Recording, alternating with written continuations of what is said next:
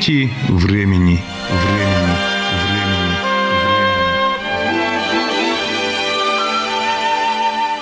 Здравствуйте, уважаемые радиослушатели! В эфире передача из цикла «Нити времени».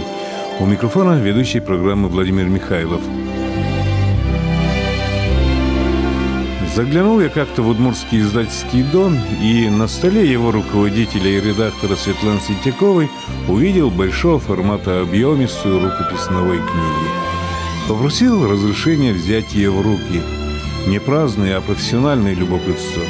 А под этой рукописью, оказывается, лежали еще две книжки, красочно оформленные, изданные два года назад к 95-летию Национального музея Удмуртской республики имени Кузибая Герба. А настоящая рукопись – это многолетний труд бывшего директора этого учреждения культуры Раисы Мартыновой. Разумеется, тогда у меня не было времени детально рассмотреть, прочитать будущую книгу и попросил ей рассказать о ней редактора Светлану Синтякову.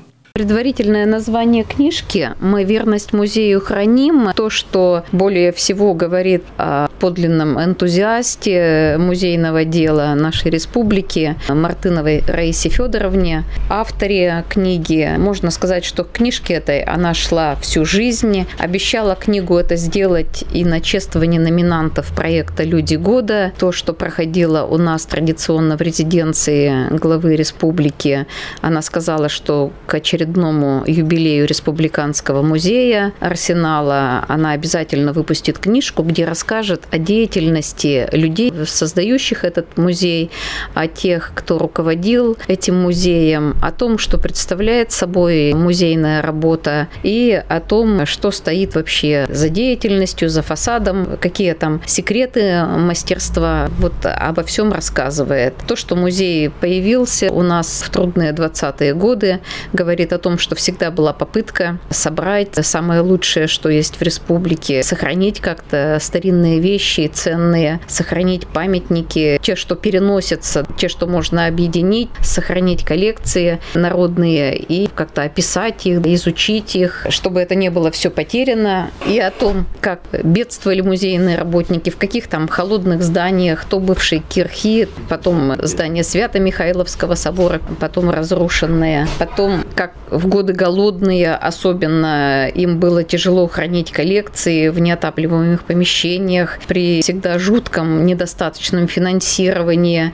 при том, что надо было то печки топить, то от сырости эти экспонаты спасать, то выклянчивать лапти, чернила. И тем не менее, вот сейчас в музее, в фондах хранятся бережно-бережно все эти листочки, все эти записочки о деятельности, вся летопись музея, но она недоступна к сожалению, большому количеству жителей республики. А книгу люди могут взять, прочитать, узнать, и, я думаю, в душе какую-то благодарность испытывать к специалистам, работающим в нашем республиканском музее. С Раисой Федоровной Мартыновой вы работаете уже в последние годы над третьей книгой. Вот первые две книги были выпущены к 95-летию. Например, «Достояние республики», каталог коллекции Национального музея Удмуртской республики имени Кузибая Герда и музейные чтения в Арсенале. Мы знаем, что в Арсенале и гердовские чтения, и другие научно-практические конференции проводятся. И во второй книге, видимо, как раз и выступления эти угу. перепечатаны. И ваш отзыв о третьей книге, над которой сейчас работаете, вы назвали этот отзыв «Секреты работы Раисы Мартыновой». Вы частенько сидите вместе при работе, при последней уже доработке. И над материалами, и над текстами, ага. и над иллюстрациями поэтому, книги, потому да, что это и очень поэтому хорошо. лучше вас сейчас ее никто не знает. Характеристику Раисы Федоровны.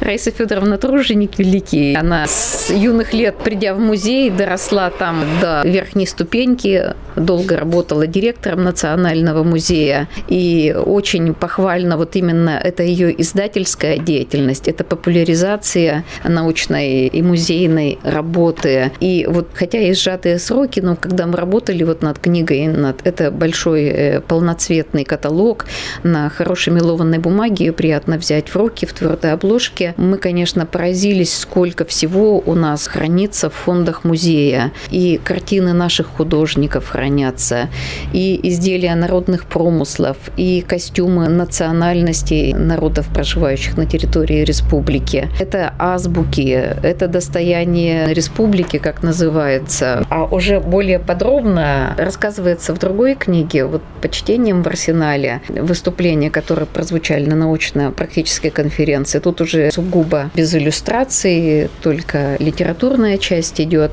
Сейчас-то Раиса Федоровна рассказывает, пропуская через себя, через личную деятельность, через личные переживания о всех директорах музея. А они менялись часто, в том числе вот директором музея был и Кузибай Герд, поскольку с ним связана трагическая история, трагические факты биографии. Она все это поднимает, говорит и о том, как он прошел Соловки, и о том, какое наследие, к сожалению, потеряно вместе с уходом этого человека. Ну и о других директорах, кто там еще возглавлял, какие судьбы у них были.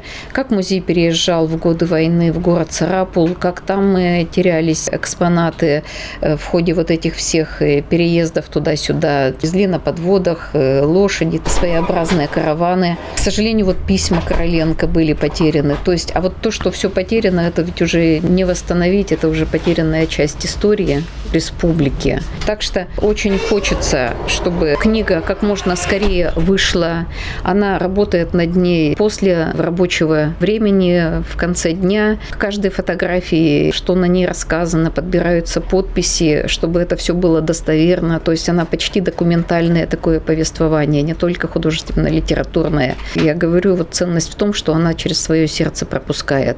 Хоть и сложно, над любой книжкой сложно работать, работа долгая идет, но очень приятно работать с этим человеком, потому что я вижу, как она трудится, этим живет, как она искренне переживает за каждый факт, как она перепроверяет фактическую информацию, связываясь с музейщиками почти всей России. Она рассказывает историю появления в России Союза музеев и Международного совета музеев. Какие там тоже энтузиасты, потрясающие люди занимаются этим.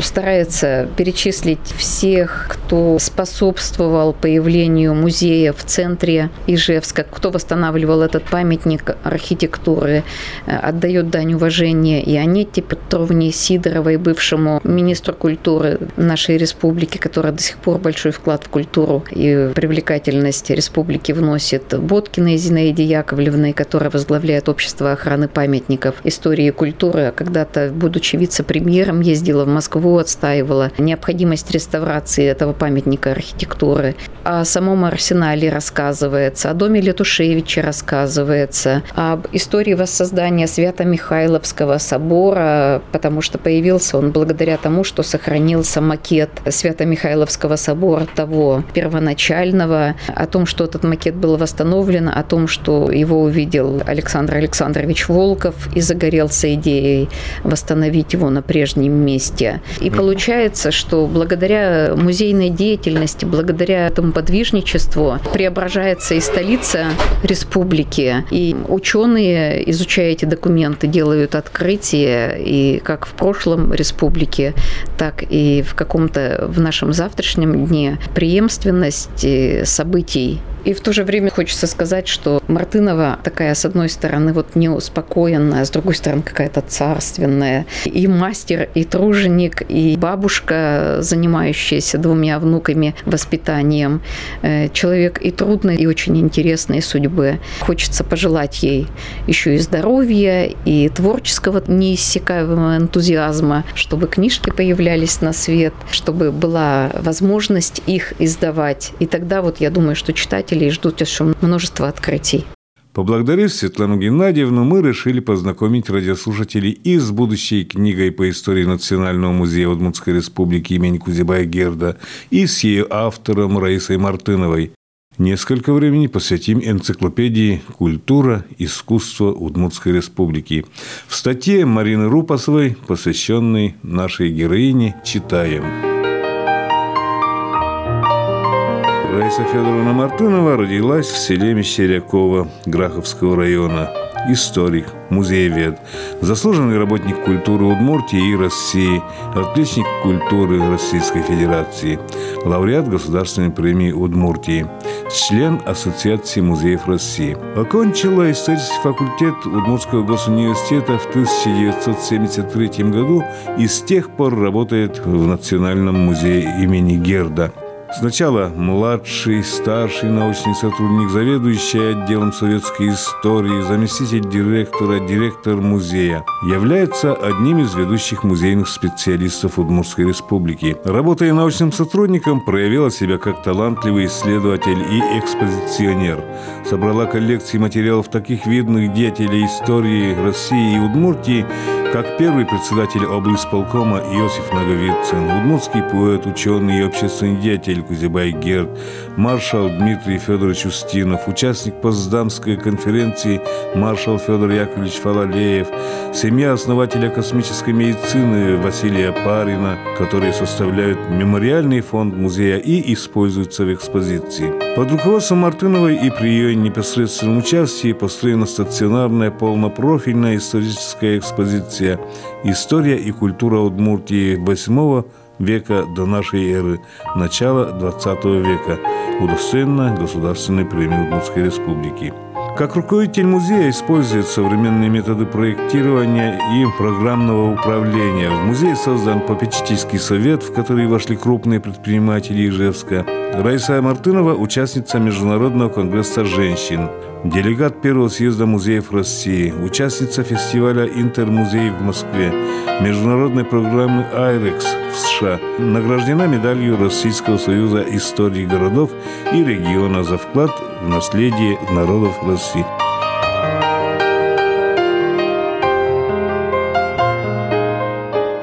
Вот после ознакомления с трудовой биографией мы уже зашли в кабинет Раисы Федоровны Мартыновой в здании Национального музея Удмуртской республики имени Кузибая Герда. Краеведческий музей, раньше, а сейчас Национальный музей Удмуртской республики имени Герда готовится к своему юбилею. В 2020 году будем отмечать столетие. И героиня нашей сегодняшней радиопередачи Раиса Федоровна Мартынова 40 лет своей жизни отдала музею. Была и заместителем, и директором. Сейчас она заведующая научно-экспозиционным. Продолжает работать, но она взялась за книгу по истории музея, которая называется... Вот мне не нравится «Мы верность музею храним», а... Листа... То есть рабочее название пока «Верность музею». Страницы прошлого. Листая страницы прошлого. А тут еще и третье название, я смотрю. Угу. Когда-то определитесь, но самое главное, содержание, независимо от названия, останется тоже. Вот сейчас я держу в руках оглавление этой книги, содержание,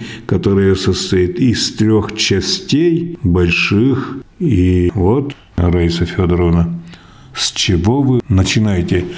А не с чего вы начинаете, а с чего вы начали работу в этом музее. С вас и начнем, а не с книги. Потому что это все взаимосвязано. Ну, я пришла в музей в 1973 году младшим научным сотрудником. Моя работа заключалась в том, чтобы собрать экспонаты, научно обработать их, работать над выставками, проводить экскурсии и лекции. В то же время очень было модно читать лекции через общество знания. И нас посылали по деревням, по селам республики конечно, была очень интересна еще работа экспедиционная. Мы ездили в экспедиции, и благодаря нашим экспедициям пополнялись наши фонды.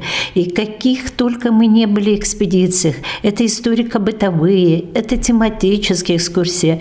И почти все районы республики мы проколесили, собирали материалы об истории гражданской войны, о дореволюционной истории, о лучших людях республики, республики, о колхозах, совхозах, ну и, конечно, о материальной и духовной культуре удмуртского народа. И все это, все эти материалы войдут в эту вашу книгу. Конечно, конечно же. Моя книга посвящена прежде всего людям. Это золотой фонд музея, это люди, которые всю жизнь свою посвятили работе музея. Я даже скажу, не посвятили, а служили музею, потому что на небольшую зарплату люди, начиная вот с рождения музея с 1920 года и по сей день собирали, хранили. И сегодня в нашем музее, именно наш музей, это достояние республики, потому что сегодня мы можем по любой теме построить любую экспозицию.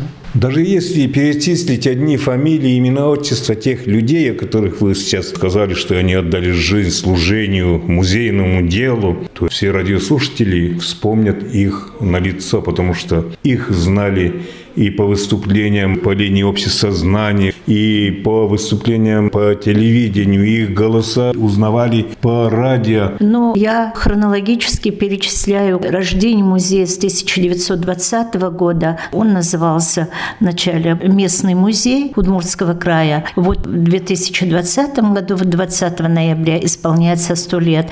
И, конечно, первоначально я рассказываю книги, как он открывался, как интересно собирались люди. И первым директором был назначен Филиппов Андрей Михайлович. Тоже очень интересной судьбы человек. Ну, вот сколько директора проработали в эти годы, они очень немного. Год, а может быть полтора года.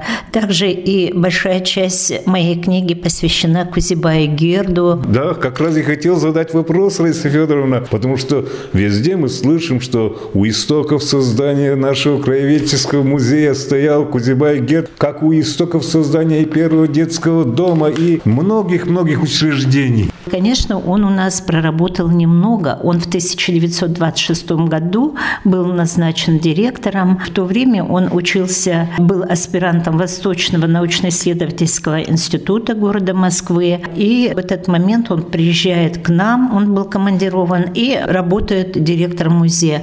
Но несмотря на то, где-то в течение года проработал, он внес большой, огромный вклад в дело развития музейного дела вообще, потому что первые сборы его этнографические, это были его сборы совместно с московской экспедицией. Он работал очень много в Волжском районе. Он собирает старинные документы, рукописи, старопечатные книги, ведет большую переписку. Сам он записывает тоже песни. Он профессиональный фольклорист, этнограф.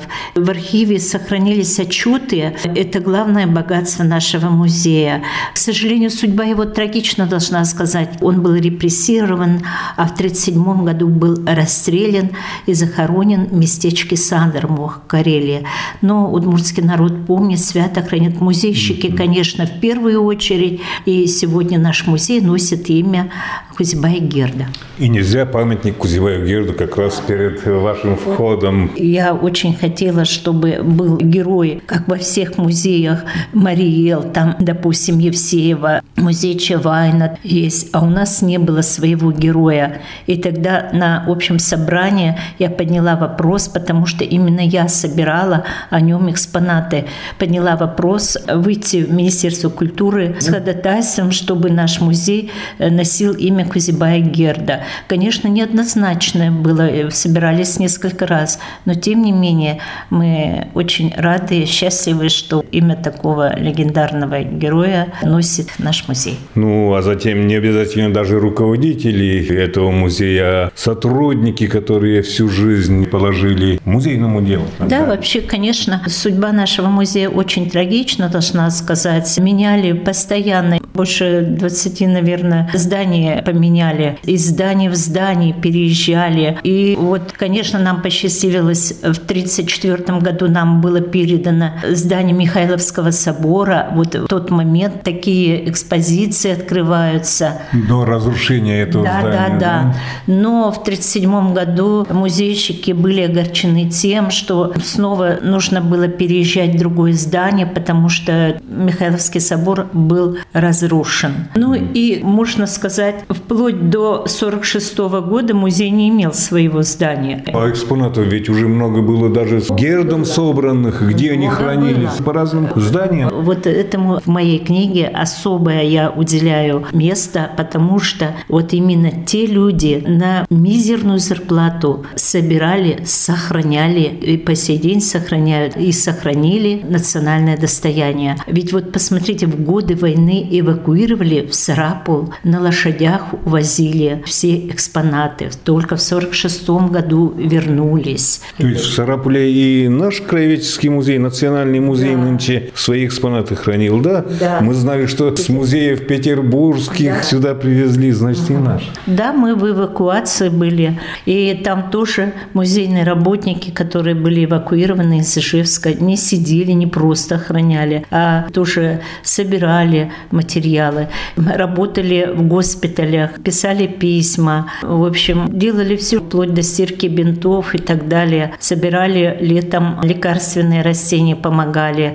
здравоохранению, чтобы скорее а, воинов Красной Армии вернуть строй. Ну вот в 46 году, конечно, сложно было снова на лошадях, на подводах, на 11 подводах вернулись домой в Ижевск. И музею выделено было здание по улице Севкова, 181. Это так называемый дом Захария Летушевича. Но это же небольшое здание для музея. Для жилого помещения, наверное, большое было. Это рядом с Ленинской библиотекой. Еще студентом в 75-е годы был я там. Кроме этого, других зданий не было. Нет, только это здание. Рядом стояла деревянная избушка, где тоже хранились деревянные предметы, крупногабаритные предметы. Дом был неотапливаемый. А вот в самом доме Захария Летушевича где-то около 300 квадратных метров, там и хранилище было, там и экспозиция была открыта. Первая экспозиция после войны. А в 80-е, в 70-е годы Тоже. я там был на выставке природы Удмуртии. Да, да, да. да. Это в котором здании, интересно, я был? Это вы были как раз в доме Летушевича, и всегда многие посетители до сих пор помнят этот музей по природе Удмуртского края. Всегда спрашивают, а где ваш медведь, где ваш медведь, который был в доме Захария Летушевича?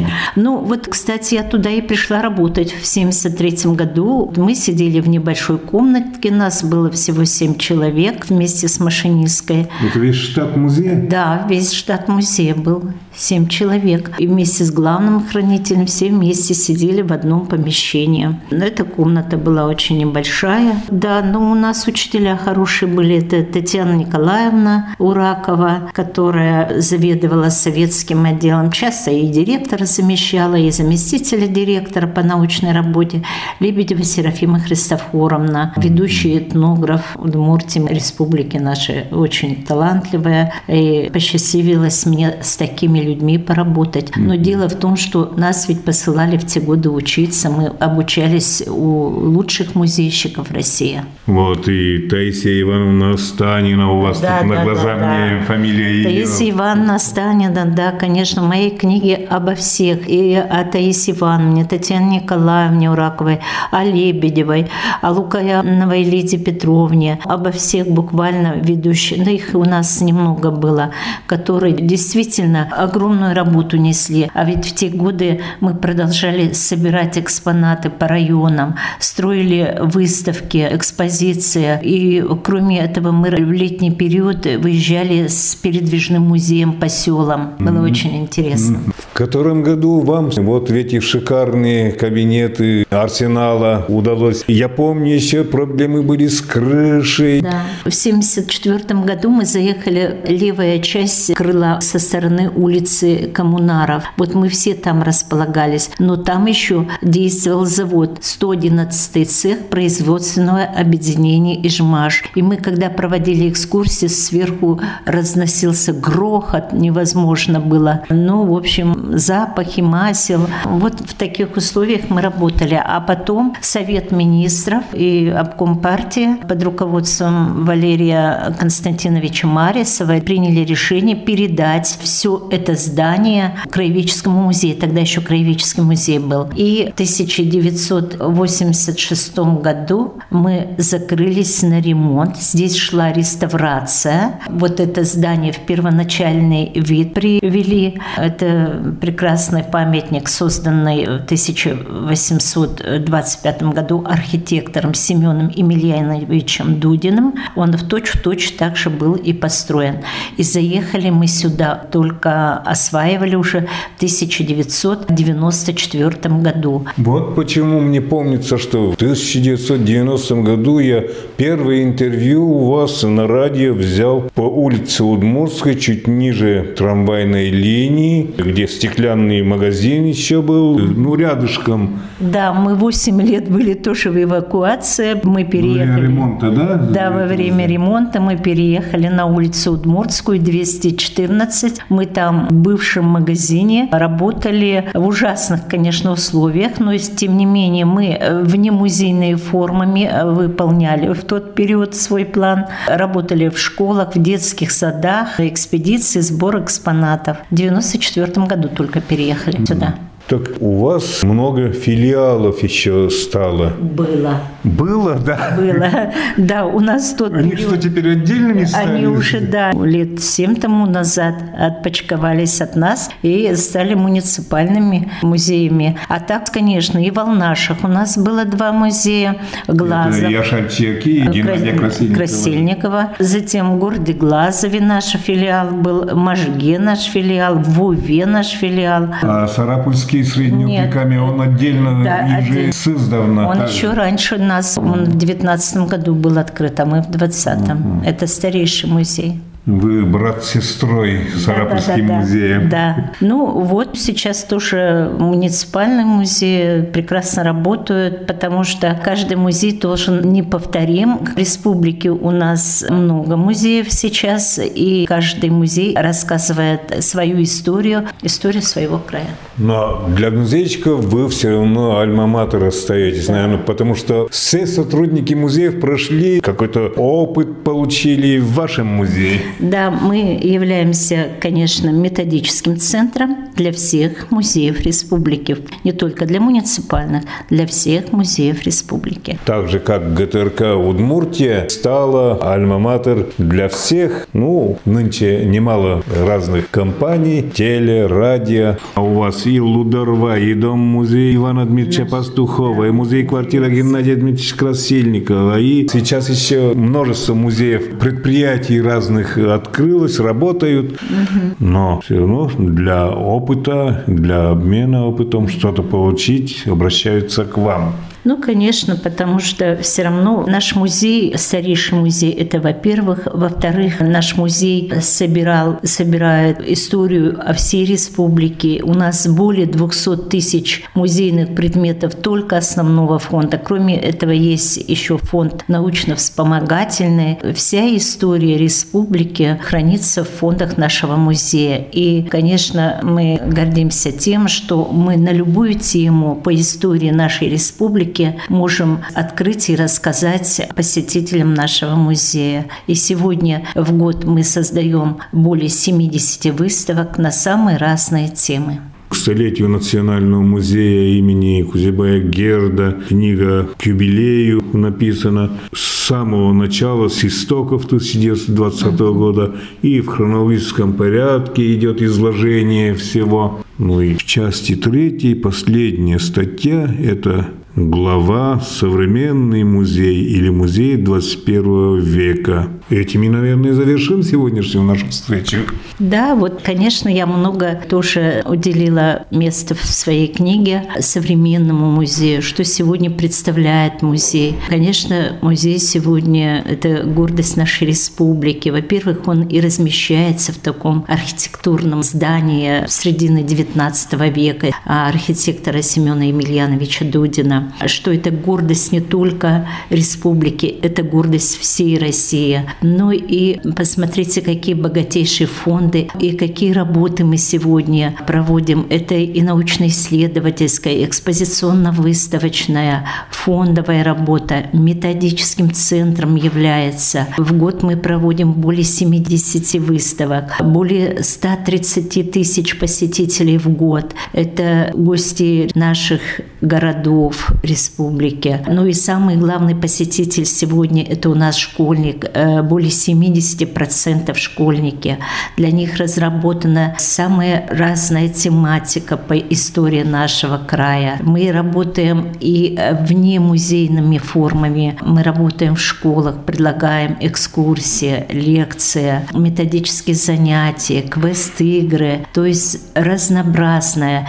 9 мая у нас здесь просто это праздник, проходит тысячи посетителей. 18 мая это Международный день музеев. Для посетителей музея также разработаны всякие мероприятия. Тем более это ночь музеев, по-моему, да, бывает. ночь музея, музейная ночь. Дело в том, что просто неповторимый год из год музей проводит уже совершенные такие экскурсии, мероприятия. Народ идет, народ хочет узнать свои корни, свою историю. И сегодня музей – это не просто музей, а целый социокультурный институт, где можно не только посмотреть, допустим, картины, экспозиции, нужно побеседовать с научными сотрудниками, принять в мероприятиях участие. Ну и самое главное, сегодня интерактивные проводятся экскурсии в залах музея. Ну, просто интересно. Гордость наша, конечно, сегодня молодежь. Сегодня очень много молодежи у нас работает. Ну, музей преобразился. Ну и, конечно, я хотела бы несколько слов сказать про проекты. Проектов у нас за последние годы очень было много. Их просто даже не перечислить. Это и гранты фондов Потанина, федеральные заявки. Благодаря федеральным заявкам мы в 2015 году открыли экспозицию по природе края. Замечательная природа края, которая сегодня изумляет ну, не только а, посетителей Ижевска, но и гостей республики. Вот вы почему-то раскрыли одну из страниц вашей будущей книги, и статья называется «Заблудилась душа моя в звездах». Это лично ваши воспоминания, видимо, да? Как она заблудилась-то, да. ваша душа в звездах? Какие? В звездах имеется в виду в небесных или людях, звездах? Наверное, в небесных. Ну, я рассказывала о людях, которые работали в нашем музее, о том вкладе, вкладе, который они внесли, о зданиях, об интересных историях, например, вот в 20-е годы, ведь они собирали экспонаты, им нечего было одеть, так они к директору обращаются с просьбой, просим вас выделить пять пар галош, а директор пишет, к сожалению, могу только выделить пять пар лаптей или чернилов, или, например, я рассказываю о своих филиалах, об экспедициях, но вот я вспоминаю свой родной Кокшан и свое детство, детства. Мы ездили в экспедицию. Дело в том, что я родом из Кокшана, Елабужского района. Менделеевский он раньше был. Кокшанский да, завод. завод Это такое историческое место, где жили купцы Ушковы. Дачи были там. И там были химические заводы. И в 1994 году мы организовали туда экспедицию. Сегодня это в Татарской республике, а Кокшан вообще входил в состав Вятской губернии. И только в 1934 году было было перераспределение границы, и он вошел в Татарскую республику совершенно на границе Удмуртия. И вот в моей книге немножко есть воспоминания о детстве. Я вспоминаю свое счастливое детство. Меня воспитывали три набожные женщины. Наш Кокшан находился в лесной местности, в лесу. Эти ушковские леса и называли да, их да, почему-то. Да, и Шишкин очень много посвятил рощам вот этим дубовым. Именно это вот то место сосновым. А заблудилась душа моя в звездах. Мы жили в бараках, и нас в баню возили с братом с Саньком постоянно на санках. А я всегда смотрела на звезды, маленькая была. Но я и сейчас люблю смотреть на звезды. И вот мы всегда ловили падающие звезды. И мне казалось, очень много было звезд, такое звездное небо. И сейчас я все время тоже смотрю на эти звезды. Загадываете что-то, когда видите падающие звезду? Да, ну, говорят, там на небе среди звезд живут души ушедших от нас, родных людей. И меня, наверное, поэтому притягивает. Я очень люблю смотреть на небо. В своих воспоминаниях из моего детства мне запомнились какшанские базары. Они проходили каждую субботу. Продавали там бандарные изделия, плетеные корзины, долбленные туески, катки, расписные сундуки. Вот мы бегали на рынок, покупали семечки, а потом бежали в школу. Ну, в общем, интересно вот эти все воспоминания. О цыганском таборе часто вспоминаю, который у родника все время останавливался. Ну и, конечно, это историческое место нас заставляло бегать Кушковским вот этим дворам и собирать всякие плитки, потому что плитки были очень интересные, красивые, из шамотного кирпича. Этот шамотный кирпич вывозили. Кстати, вот Михайловский собор Александра Невский был выслан этим шамотным кирпичом. И даже когда я приехала, я увидела эти кирпичи на полу нашего Министерства культуры. Ну, ушковские эти кирпичи со своими печатями даже. Да-да. И в Гондоровской школе А, я тоже видел плитки. да? Конечно, как экспонат А музейный показывали. Недалеко ведь Гундарева от нас. Ну да. И Мария Важай, и Актазик, и Монашева. которых я бывал, и Да? сейчас в Менделеевск ездят на работу, ходят с наших тех краев люди. Да вот. И в довершении рассказа Раисы Федоровны Мартыновой хочется провести краткий экскурс по музейной теме республики. В Удмуртии сложилась многоотраслевая сеть музеев. Краеведческие, литературные, мемориальные, художественные и другие. По итогам 2010 года в Удмуртии насчитывалось 33 музея, в том числе 6 государственных и 27 муниципальных. В государственных музеях республики хранится свыше 660 тысяч музейных предметов. Первый на территории Удмуртии Земский музей местного края открыт в 1909 году в Сарапуле. Ныне Музей истории и культуры Среднего Прикамья. В сохранении памятников истории и культуры значительная роль принадлежит и музеям предприятий республики. Первые упоминания о заводских музеумах Воткинского железоделательного и Ижевского оружейного заводов относятся к 1829 году. На начало 2012 года в Удмуртии действует 29 музеев предприятий, а также 139 музеев учреждений образования, в фондах которых хранятся уникальные предметы истории. На этом время, отведенное нашей программе, подошло к концу. В ней принимали участие историк музеевед Раиса Мартынова и редактор ее книги о Национальном музее Удмуртской республики имени Кузибая Герда Светлана Синтякова. Подготовили передачу корреспондент Владимир Михайлов и звукорежиссер Татьяна Егорова. До свидания.